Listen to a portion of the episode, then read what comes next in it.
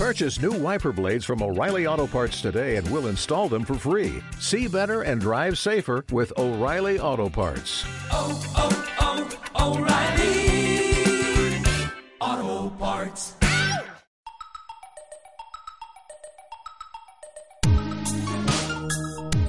Radio Conectadas, a un mundo online, a la cultura, la historia y la actualidad.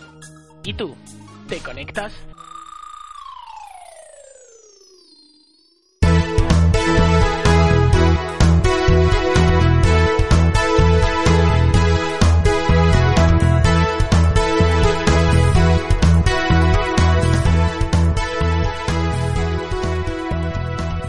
Bienvenidos y bienvenidas de nuevo a nuestro particular informativo Actualidad Semanal.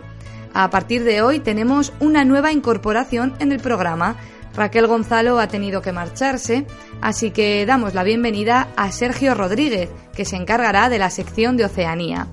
Seguro que lo hará estupendamente bien, así que bienvenido al equipo, Sergio. Es un placer poder contar con el primer hombre en la emisora y esperamos que el número vaya en aumento, porque Radio Conectadas es una emisora para mujeres y hombres, porque todos y todas estamos involucradas en el cambio social. Por supuesto, también me acompañan las clásicas Jessica Murillo y Alba Ferrera. Ahora sí, damos comienzo a nuestro repaso semanal por los cinco continentes.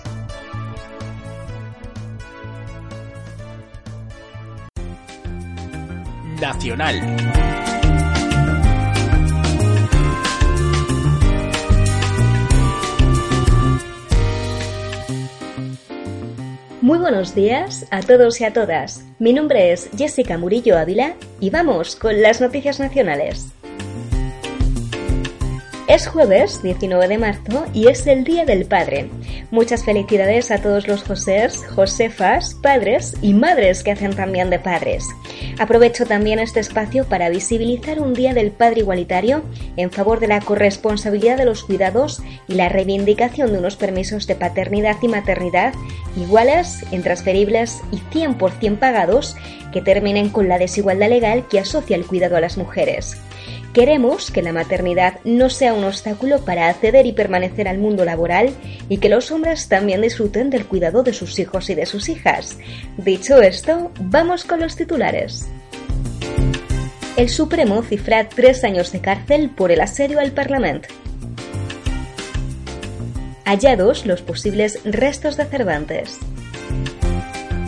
El Hospital Gregorio Marañón investiga si se usaron sus medios para pruebas privadas. A Montoro se le amontonan los problemas. Caso Banco Madrid. Elecciones en Andalucía. La primera noticia nos llega desde Cataluña. El 15 de junio del año 2011, una concentración convocada por el 15M ante el Parlamento catalán derivó en el asedio a más de una decena de parlamentarios y parlamentarias. Entre ellos estaba el presidente del Gobierno, Artur Mas, al que se le impidió el paso cuando viajaba en su coche oficial. Él, al igual que otros, decidió acceder a la Cámara en helicóptero. En 2014, la Audiencia Nacional resolvió el hecho asegurando que la libertad de expresión y el derecho a la manifestación los absolvía de cualquier delito. Ahora el Tribunal Supremo concluye lo contrario, afirma que la audiencia incurrió en un patente error a la hora de solucionar el conflicto. El Supremo condena a ocho personas a tres años de cárcel por delitos contra las instituciones del Estado y once de ellos están absueltos estima que el lema Paremos el Parlamento ya concretaba su propósito. Para el Tribunal Supremo, la protesta ataca los valores superiores del orden democrático. Por su parte, para el gobierno catalán, se ha hecho justicia y asegura que los condenados paralizaron la actuación parlamentaria atacando la libertad democrática. Quizás no hayan pensado que lo que realmente ataca la libertad democrática es la censura a la libertad de expresión. La pena, desde luego, es desproporcionada. La denuncia a la corrupción es perseguida, pero la propia corrupción parece ser que no. El personal de la abogacía de las personas condenadas han anunciado que llevarán el caso al Tribunal Constitucional para evitar que entren en prisión. Además, denuncian que el Supremo los ha condenado sin escuchar su versión.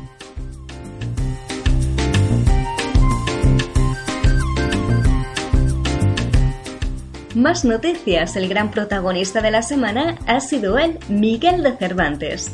Tras meses de búsqueda incesante y muchas especulaciones, varios investigadores creen posible haber encontrado los restos del escritor. Sin embargo, solo son eso, conjeturas. Aún no hay nada claro, por lo que ante la euforia hay que guardar contención. Falta todavía un estudio de ADN que arroje mayor luz al caso. El problema es que es muy difícil y muy caro. Por el momento se ha gastado 114.000 euros de las arcas municipales. A ello se suma que existe una gran dificultad para encontrar los restos de un familiar que coteje el ADN y además los restos hallados están en una fosa común de más de 300 personas y los fragmentos son muy pequeños y no están en buen estado. Esto posibilitaría que nunca se llegue a saber con exactitud si los restos encontrados son del gran escritor. Sea como sea, el ministro de Cultura José Ignacio Ver ya está pensando en sacar beneficios del asunto. El objetivo es convertir su tumba en un imán turístico. El convento de las Trinitarias, lugar del hallazgo, podría convertir al barrio de las Letras de Madrid en un lugar de peregrinación. Los comercios ya están haciendo números, no han perdido ni un momento. Su obra ya está en los escaparates. Esperan que las letras de Cervantes les ayuden a pagar las suyas propias.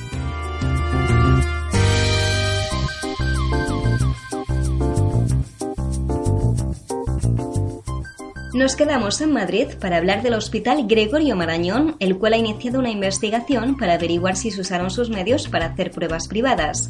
Se cree que algunos médicos y médicas utilizaron sus recursos para realizar pruebas de clientes de clínicas privadas en los que también trabajaban. Uno de los doctores implica al equipo médico y técnico del Servicio de Anatomía Patológica. Asegura que entre sus tareas diarias estaba la realización de biopsias y citologías a pacientes de hospitales privados. Todo ello a pesar de que el Gregorio Marañón no ha firmado ningún convenio. El denunciante identifica como responsable de lo sucedido al propio ex jefe de anatomía patológica jubilado hace justo un año. Ante este hecho se ha iniciado una investigación.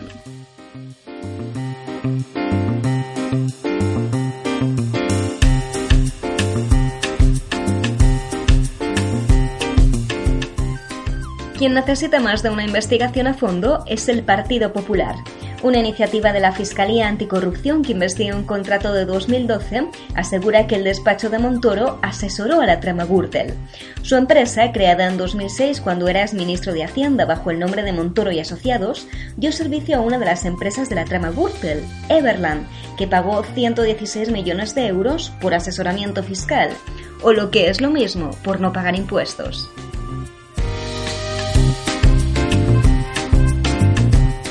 Su equipo dice que ese despacho ya no es suyo y que lo vendió en 2008 cuando volvió a la política.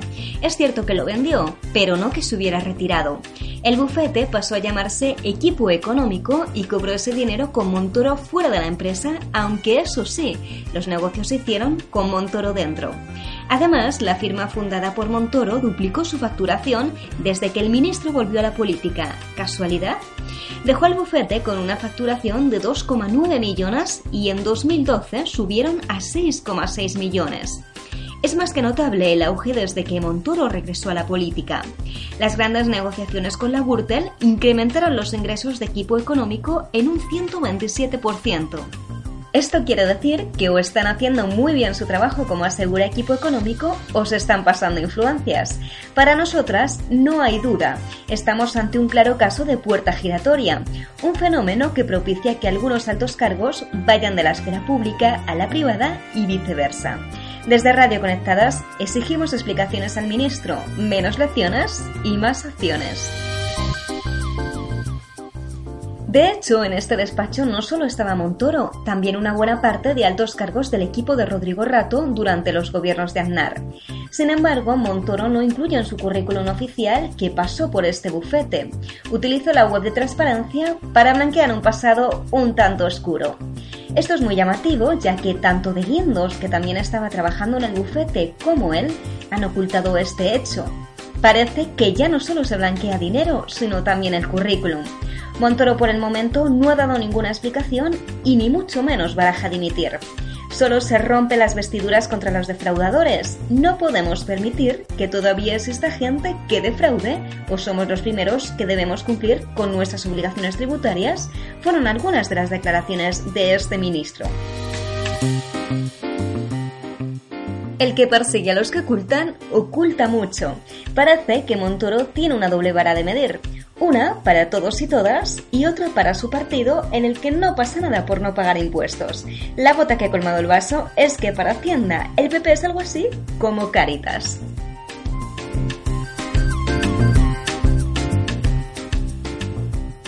Hacienda insiste ante el juez Ruth que el PP no cometió delito fiscal por las presuntas donaciones en negro recibidas por el Partido Popular y registradas en los famosos papeles de Bárcenas.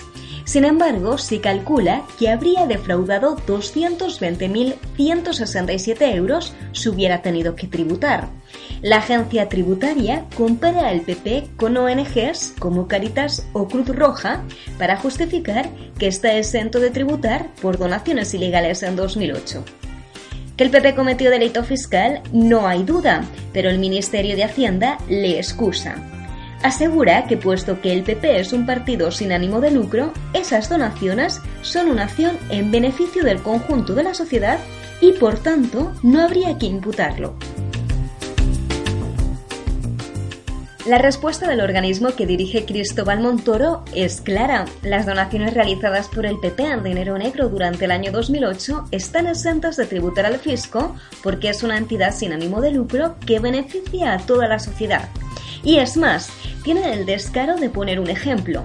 Si un empresario dona en negro 4.000 euros a Caritas y ella da de comer a 1.000 niños, lo destina a su fin y no es un delito fiscal.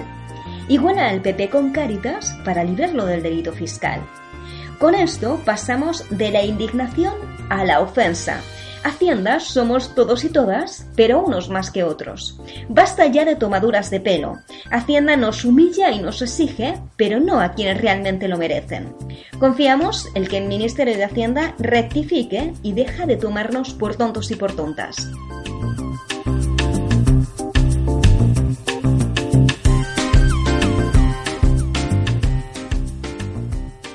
Seguimos hablando de dinero. Hasta ahora solo una identidad bancaria ha sido liquidada en España. Ahora se suma otra, Banco de Madrid. Banco de España ha acordado esta semana intervenir el Banco de Madrid, propiedad 100% de la banca privada andorrana.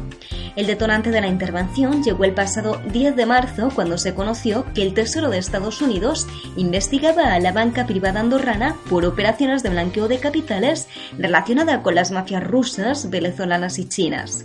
Desde que se conoció la noticia, la fuga de capitales ha sido incesante. Los gestores del Banco de España que se hicieron cargo de la entidad el jueves tomaron el lunes por la mañana la decisión más drástica, dejar caer el banco. Banco de Madrid, fundado en 1957, gestiona más de 40.000 millones de euros en activos en un negocio que se centra en la banca privada con presencia en países con un trato fiscal singular. Es el caso de la propia Andorra, Suiza, Luxemburgo, Panamá y Uruguay. Fuentes del mercado aseguran que solo perderán dinero los que tengan depositados por encima de los 100.000 euros. El resto no puedan ni comprar ni vender mientras el juez no establezca medidas. Es decir, las autoridades han decidido que no salga dinero de la entidad hasta que se aclare si el Banco de Madrid blanqueaba o no dinero. Los y las clientas no podrán sacar dinero, por lo que se han encontrado con las puertas de blanco cerrado. Además, han conocido que la suspensión se prolongará por el tiempo imprescindible, lo que les ha llevado a un mayor enfado. El magistrado será quien dirija el proceso. El trabajo es evaluar los activos de la entidad y su cuenta. La investigación sigue en curso.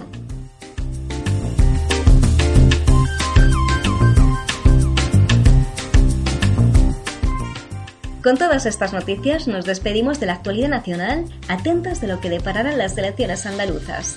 Hace unas semanas se celebró el debate y hubo más acusaciones que propuestas.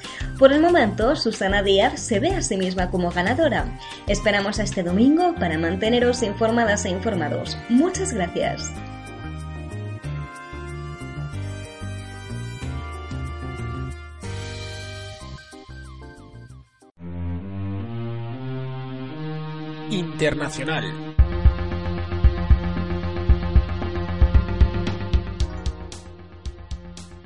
Muy buenos días, soy Alba Ferrera y arrancamos con Europa.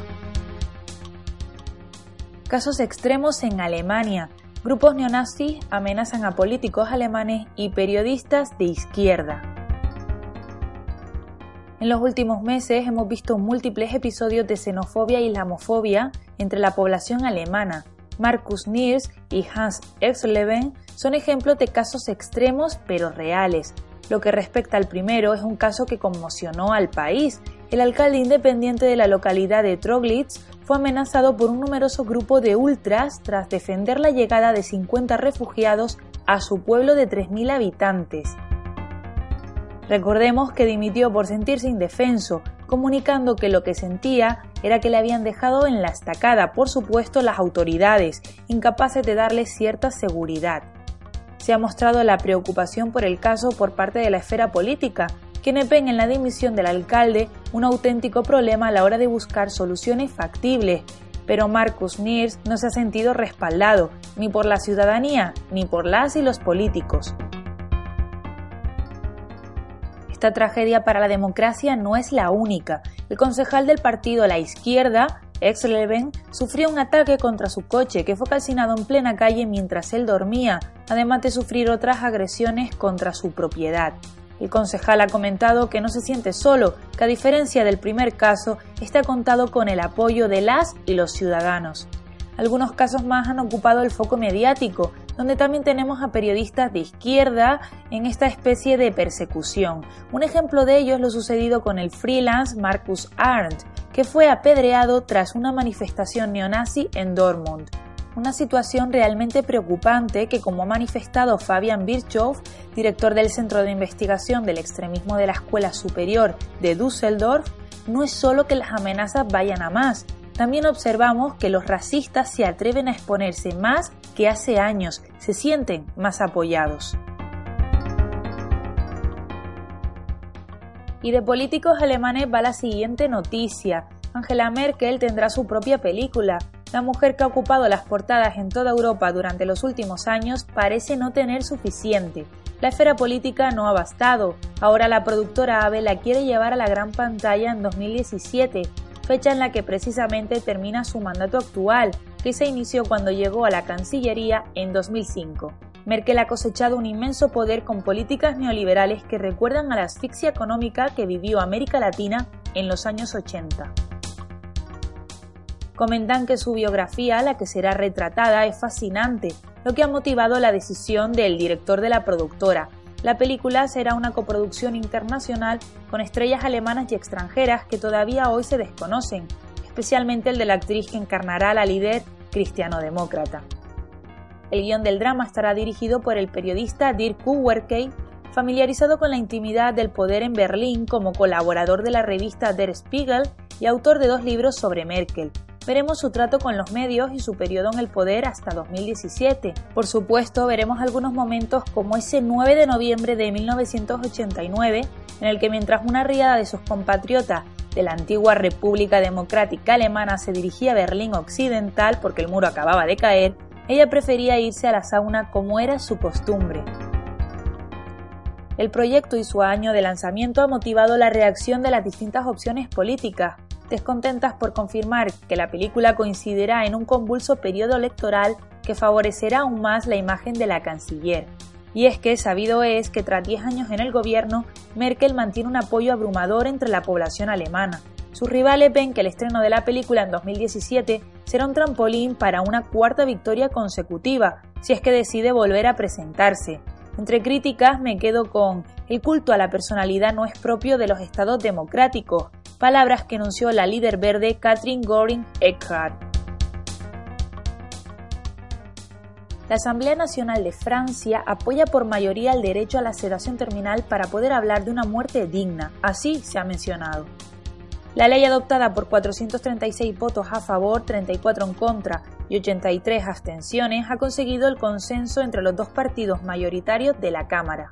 El resultado es la autorización que los médicos tendrán a la hora de sedar a los pacientes en fase terminal que así lo soliciten, mientras se les retira los tratamientos y viven sus últimos momentos de vida. El autor del proyecto de ley, el conservador Gian Leonetti, ha comentado al respecto, la ley no cambia los grandes principios, pero al mismo tiempo da mucha más autonomía, mucha más libertad y poder de decisión a la parte más vulnerable, el enfermo en fase terminal. Mientras, las y los contrarios a la eutanasia consideran que la retirada de alimentación e hidratación provoca sufrimiento al paciente. La ley, que cuenta con un gran respaldo social según recientes sondeos publicados, pasará a ser debatida en el Senado, donde está previsto que se apruebe antes del verano. Y terminamos con una noticia muy reciente. Alemania, Francia e Italia se unen a un banco asiático creado por China. La noticia nos confirma un cambio en el orden financiero, en la economía global y lo que es más evidente, el crecimiento imparable de China.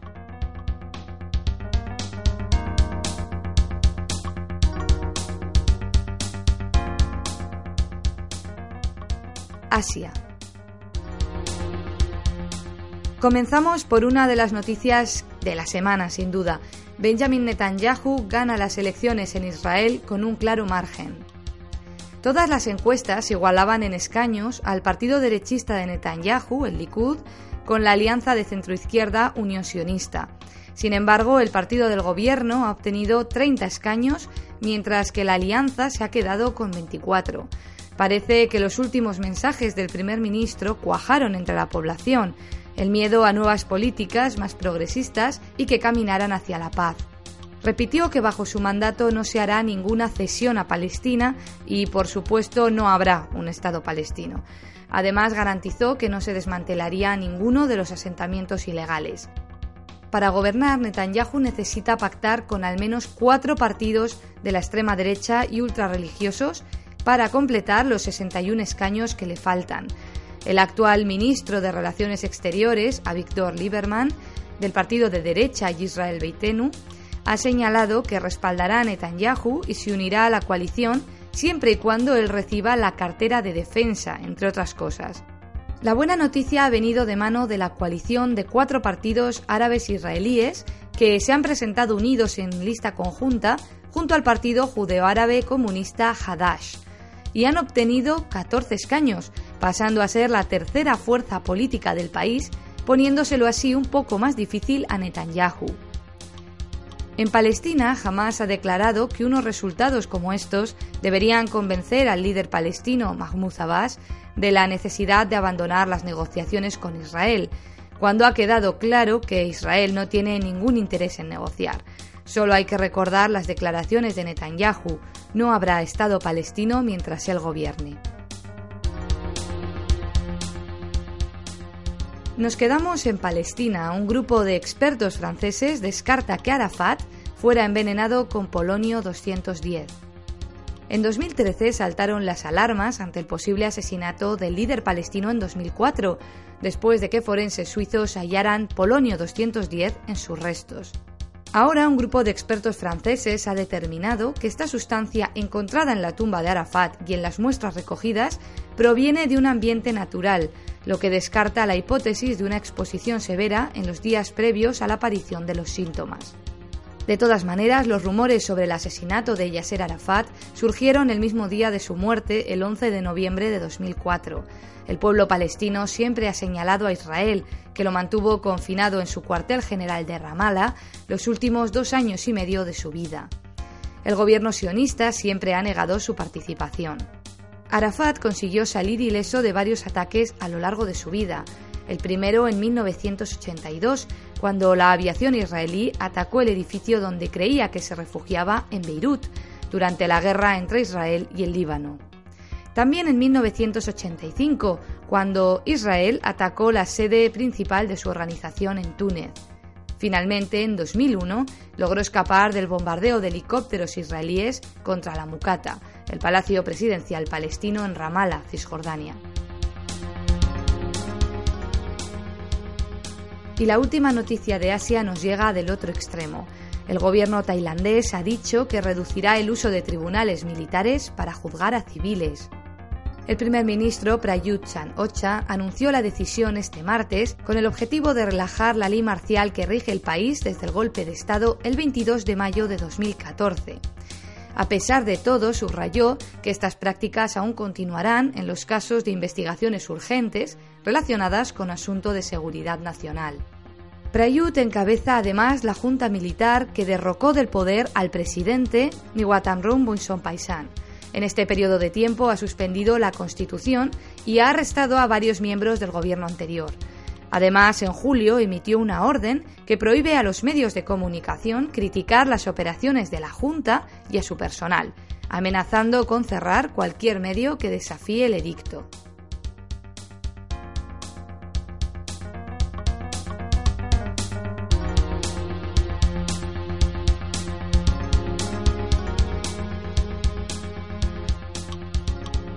América. Arrancamos con América Latina con una noticia muy triste, una verdadera zancadilla a la democracia y a la libertad de expresión.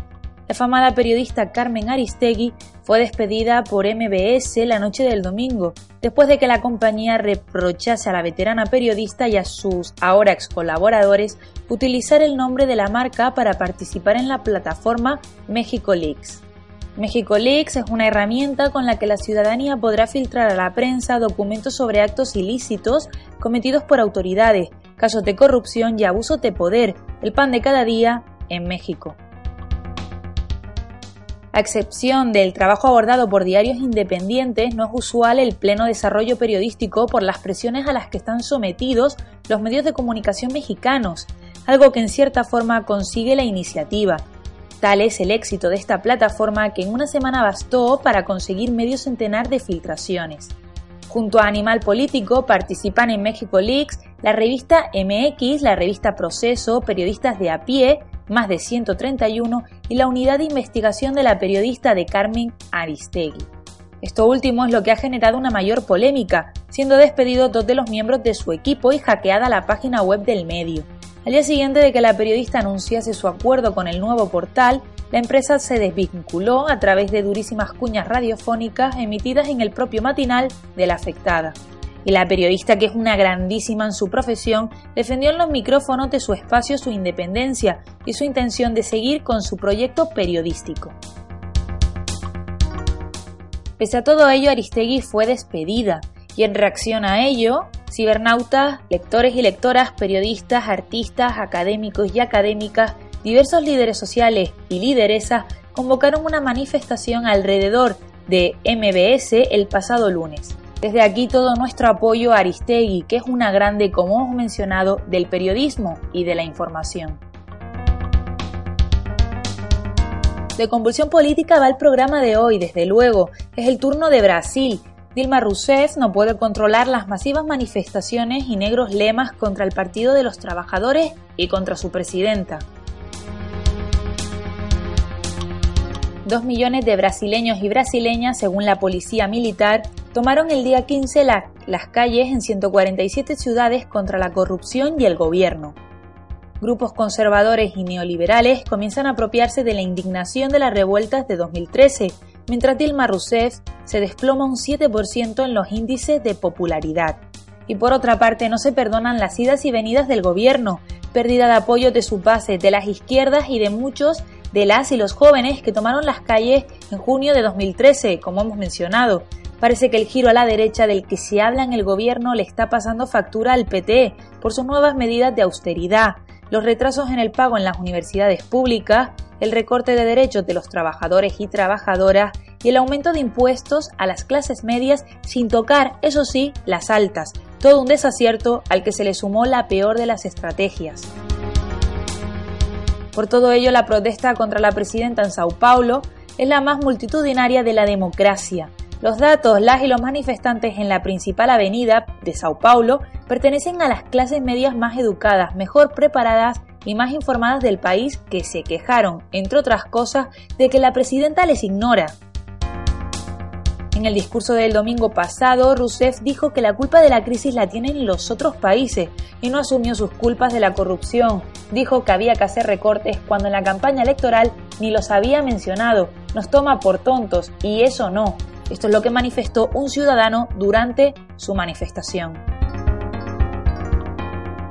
La presidenta, en definitiva, deberá lidiar con este nuevo fenómeno de las protestas a pie de calle que reclaman ser escuchadas. La corrupción del gobierno ensucia un liderazgo que en tiempos pasados solía ser esperanza. Y ahora me van a permitir unas palabras, pero la siguiente noticia tiene el foco en Venezuela y es imposible no recurrir al artículo de Ángel Capa.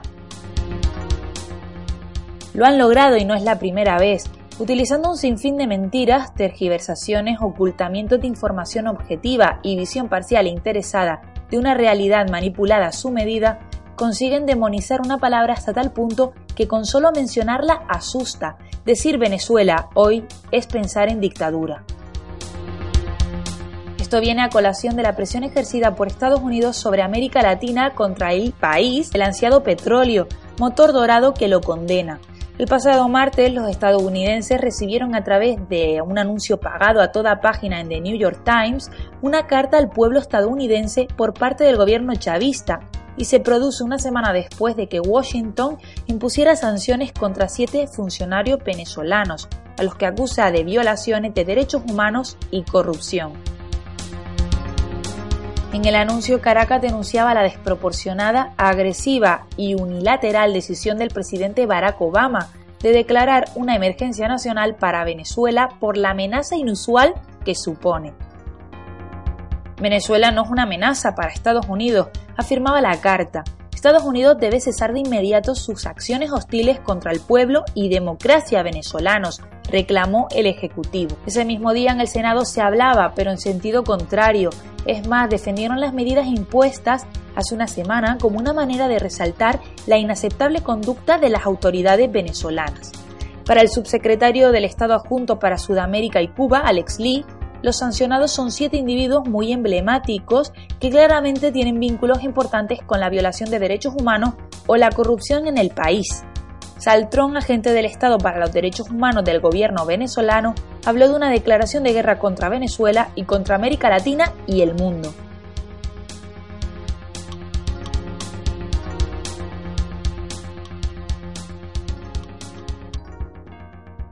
África. 19 personas murieron y 24 resultaron heridas ayer en un atentado en Túnez. Tres hombres armados asaltaron el Parlamento del país. Tras un tiroteo cambiaron el rumbo hacia el Museo del Bardo y se atrincheraron allí. Según medios locales, en el interior del museo habría unos 200 turistas en ese momento. Las fuerzas de seguridad del país consiguieron reducir a los autores, aunque tuvieron que matar a dos de ellos. El tercer presunto autor había sido detenido en las proximidades del museo. Entre las 19 víctimas mortales había 17 turistas, además de una empleada de la limpieza del museo y un policía. Según los últimos datos que tenemos de fuentes diplomáticas, al menos uno de los fallecidos es español, así como varios de los heridos. Durante las últimas semanas, Túnez ha sufrido un repunte de actividad extremista y el propio Estado Islámico hizo un llamamiento en diciembre para que se atacara este país. El ejército de Nigeria expulsa a Boko Haram de más zonas del noreste. Esta semana, el jefe del Estado Mayor del ejército nigeriano, el teniente general Tobia Minima, ha informado de que la milicia ha sido expulsada de todas las áreas del gobierno local del noreste, excepto tres. Por lo tanto, Boko Haram habría perdido casi todas sus zonas, ya que a principios de año ocupaba 20. Según Minima, solo quedarían por recuperar los distritos de Abadam, Calabaldi y Woza.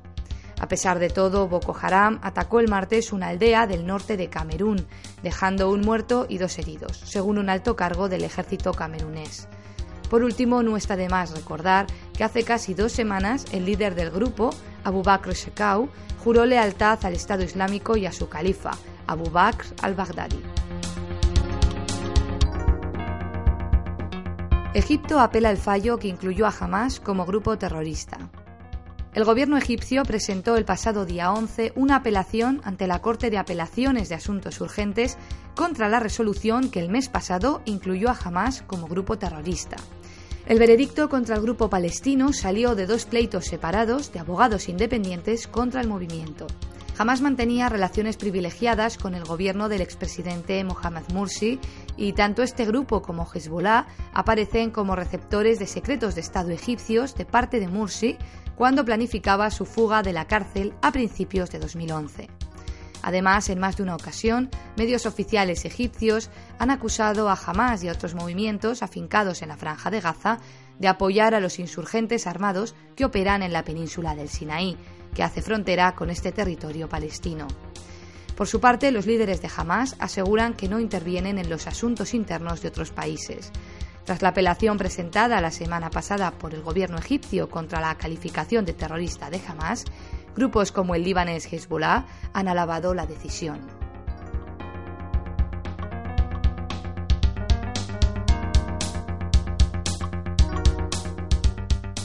Buenos días, mi nombre es Sergio Rodríguez y vamos con las noticias de Oceanía.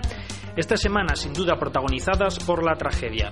El paso del ciclón Pan por el archipiélago de Vanuatu, situado al este de Australia, ha obligado a las autoridades locales a declarar el estado de emergencia y a solicitar la ayuda internacional ante el grave deterioro de sus infraestructuras.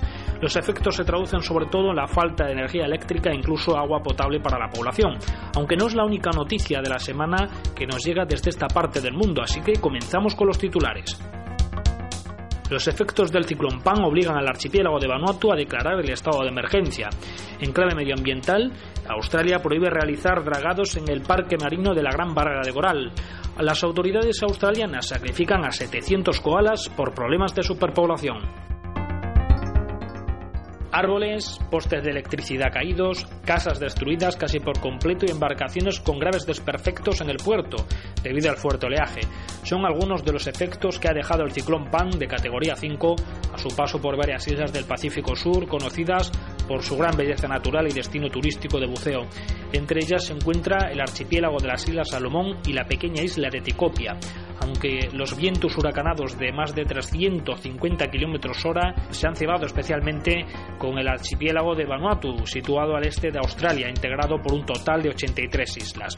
Solamente la capital, por Vila, donde existen unos 40.000 habitantes, el 90% de los edificios están destruidos, lo que ha obligado a las autoridades locales a declarar el estado de emergencia a solicitar la ayuda internacional. El balance de víctimas en concreto se eleva a 24 y el número de refugiados en los centros de evacuación a más de 3.300, según ha confirmado la ONU. De hecho, gran parte del territorio permanece incomunicado, sin energía eléctrica, incluso sin agua potable para la población, lo que supone, según la ONG Intermon Oxfam, un grave riesgo de epidemia y enfermedades. Para evitarlo, la primera ayuda internacional ha llegado este lunes desde Australia con un cargamento de 17.000 kilos de material de primera necesidad como alimentos y agua, aunque también material para higiene. De hecho, eh, bueno, en estos centros de evacuación no existen suficientes baños ni agua limpia de la cantidad de personas que, en ellos se encuentran. ¿no? Así que eh, esta es la situación. De hecho, bueno, pues eh, se espera que los próximos días eh, llegue otro cargamento de material, en este caso procedente de Nueva Zelanda y Reino Unido, quienes también se han sumado a echar una mano a esta, zona y esperemos que pronto se recuperen y estas personas puedan volver a su hogar. En clave medioambiental, Australia ha decidido prohibir la realización de dragados en el Parque Marino de la Gran Barrera de Coral, situado al noreste del país. Este espacio natural de más de 345.000 kilómetros cuadrados, calificado por la UNESCO Patrimonio de la Humanidad por su valor medioambiental, ya que en él viven 400 eh, tipos de coral, 1.500 especies de peces y 4.000 variedades de moluscos, comenzó a deteriorarse en la década de los 90 por el doble impacto del calentamiento del agua del mar y el incremento de su nivel de acidez ante la mayor presencia de dióxido de carbono en la atmósfera. Desde entonces, el gobierno australiano ha intentado mejorar la salud del arrecife evitando la contaminación y el vertido de material de dragados en las zonas limítrofes. Sin embargo, el Fondo Mundial para la Naturaleza y la Sociedad de Conservación Marina lo considera insuficiente. Por ello, la semana pasada presentó ante la UNESCO un informe donde solicita mayor inversión en la protección de este enclave natural. Ahora toca esperar a que el Comité del Organismo Internacional se pronuncie al respecto. Mientras tanto, el gobierno australiano parece decidido a preservar el esplendor de la Gran Barrera de y está impulsando durante este año un plan que permitirá limpiar las aguas y erradicar eh, una plaga de estrellas de mar que, bueno, que se alimentan de los corales y lo tienen todo lleno. Eh, esperemos que todo acabe bien por el bien de este enclave natural único, que sin duda es una joya para el buceo y para el turismo. Seguimos en Australia, pero esta vez eh, nos trasladamos al Cabo Hotway, a unos 230 kilómetros al sureste de la ciudad de Melbourne, donde las autoridades locales han decidido sacrificar a un total de 700 koalas, ese animal entrañable icono del país eh, junto al canguro. Según ha argumentado la ministra de Medio Ambiente del Estado de Victoria, eh, Lisa Neville, responsable de esta decisión, los koalas no gozaban de buena salud y padecían también hambre. Sin embargo, la opinión pública eh, pues ha mostrado contraria a esta decisión y ella se ha defendido de alguna manera señalando que, fueron sedados antes de ser sacrificados. Sin embargo, el problema de la superpoblación eh, continúa en esta zona de Australia y obligará, por supuesto, a las autoridades de Victoria a, a buscar otras estrategia de conservación. Además, en la costa este de Australia este animal es considerado una especie amenazada debido a los efectos del cambio climático y la pérdida de su hábitat por la extensión urbana. Y bueno, pues también diversas enfermedades que les atacan y producen una muerte lenta y agónica. Así que eh, una noticia, sinceramente, que bueno, pues eh, nos causa consternación, ¿no?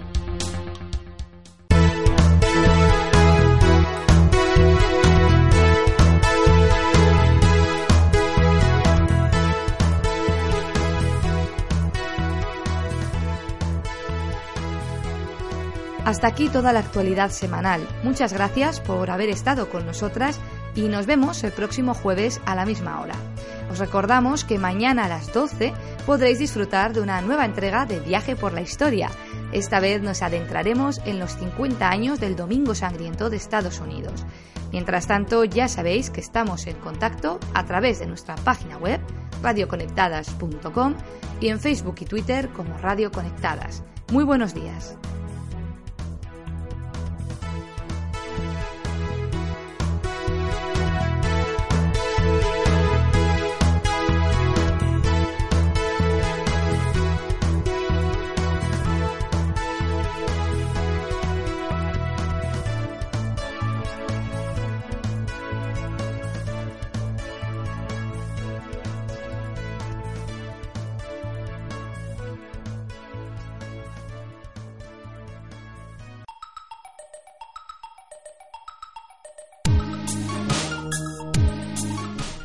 Conectadas, a un mundo online, a la cultura, la historia y la actualidad. ¿Y tú, te conectas?